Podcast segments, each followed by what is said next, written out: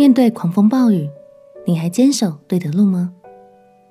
朋友平安，让我们陪你读圣经，一天一章，生命发光。今天来读约伯记第十七章，延续上一章，我们要继续来看约伯的发言。面对这场辩论大会，约伯一方面坚持自己的无辜，另一方面也忍不住呼求上帝，让他的朋友们受到应有的惩罚，使他们知错。就好像一个不轻易认输的孩子，率真的要求爸爸无论如何都要站在他这边，在这场争论中支持着他。让我们一起来读约伯记第十七章。约伯记第十七章，我的心灵消耗。我的日子灭尽，坟墓为我预备好了。真有戏笑我的，在我这里。我眼常见他们惹动我。愿主拿凭据给我，自己为我作保。在你以外，谁肯与我击掌呢？因你使他们心不明理，所以你必不高举他们。控告他的朋友，以朋友为可抢夺的。连他儿女的眼睛也要失明。神使我做了民中的笑谈，他们也吐唾沫在我脸上。我的眼睛因忧愁昏花，我的白体好像影儿。正直人因此必惊奇，无辜的人要兴起攻击不敬虔之辈。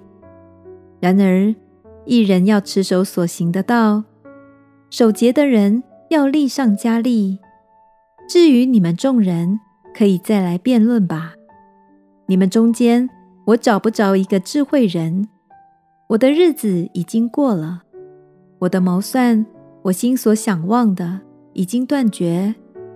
他们以黑夜为白昼，说亮光近乎黑暗。我若盼望阴间为我的房屋，若下榻在黑暗中，若对朽坏说，你是我的父。对虫说：“你是我的母亲姐妹。”这样，我的指望在哪里呢？我所指望的，谁能看见呢？等到安息在尘土中，这指望必下到阴间的门闩那里了。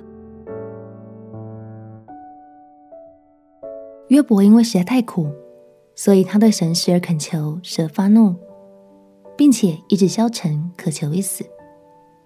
虽然如此，约伯并没有因为自己好人没好报的遭遇，就抛弃了心中的信念。他依然深信神的道路不可以偏离，坚守公义正直的作为，依然是与神同行的唯一途径。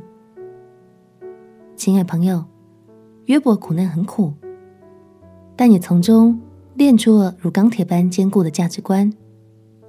今天就让我们一起来想想看。你心中是不是也有一些信念，是无论如何都要坚守的呢？